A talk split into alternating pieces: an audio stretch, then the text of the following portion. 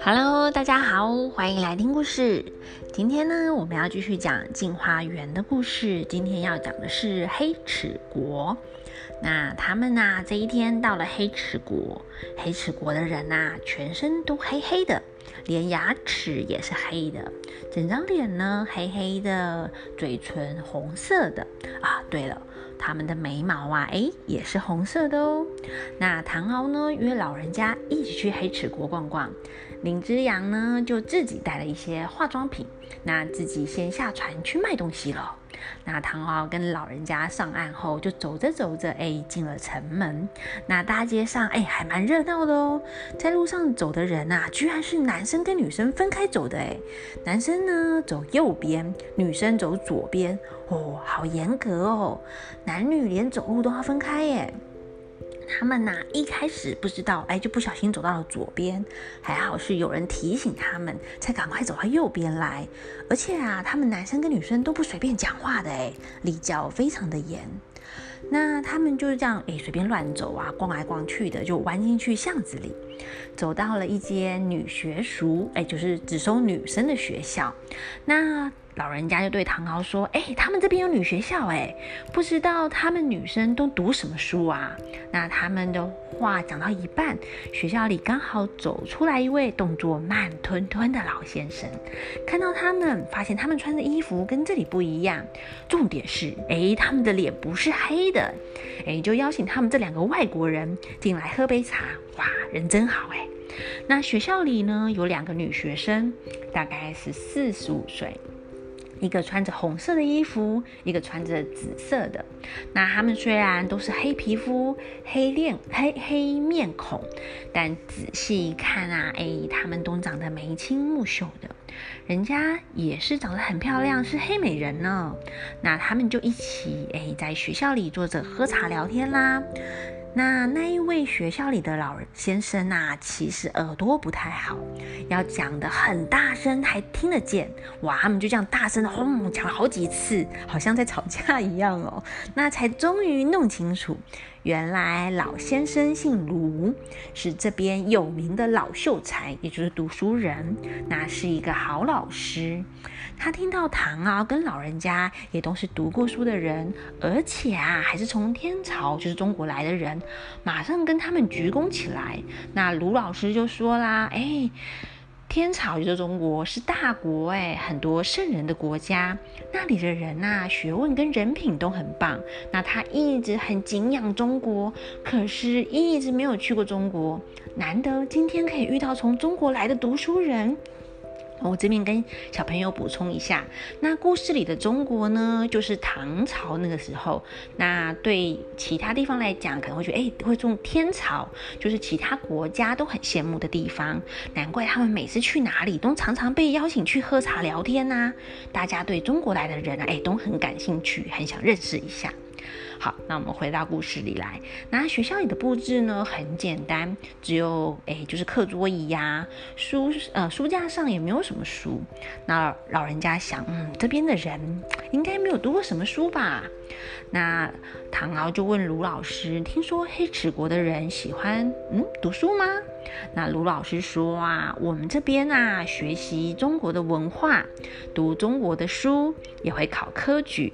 可是我啊，每次都考不上。那现在也八十岁了，就在这边开一间学校，教这些女学生读书。那黑齿国呢，非常鼓励女孩子读书哦，也会举办考试，考得好的女孩子啊，都会给奖奖励，就一些赏赐。那父母呢，都会觉得很光荣。所以这边生女儿的人家，大概四岁还是五岁的时候，就会把女儿送去读书，准备将来参加考试。那就指着那个紫色衣服的少女说：“哎，这个就是我女儿啦。”那穿红色衣服的那个女生呢？她姓黎，是我的学生。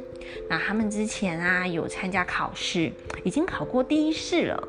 明年啊要参加第二试，正在用功读书，临时抱佛脚呢。那卢老师转头对两个女学生说：“哎，难得今天我们有中国来的客人哎，平常读书有没有什么不懂的？刚刚好可以来问问他们，不是很棒吗？”那老人家就说啦，哎，不知道你们有什么什么就是念书上的问题？虽然我的学问不是很精通，可是一般的经典道理大字还懂，可以教教你们哦。那紫色衣服的少女就很开心啊，因为听说中国的人都很有学问，想问他们有关于一些字的念法跟意思。因为啊，她觉得同一个字有时候呢会有不同的念法，那不同的念法又有不同的。意思了，如果他读错那个音的话，常常就弄错整个意思了哦。以前呢没有注音，那他们到底要怎么知道发音呢？哎，真是个谜耶。不过以前啊，也不是讲我们现在讲的国语哦，每一个年代讲的话也都不一样，所以也很难标示怎么念呢。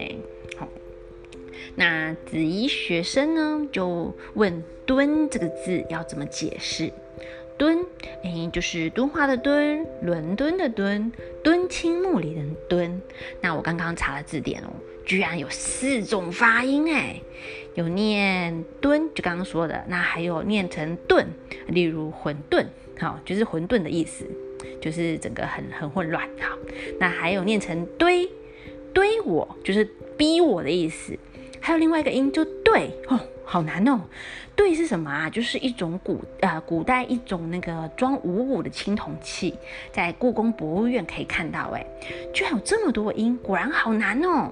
那老人家哦很厉害耶，就从毛诗开始讲起，那他就讲讲讲，哎，讲到易经，又讲到汉书、左传、周礼，引用这些文学经典呐，他举例蹲可以有十个音，哇，也太多了吧。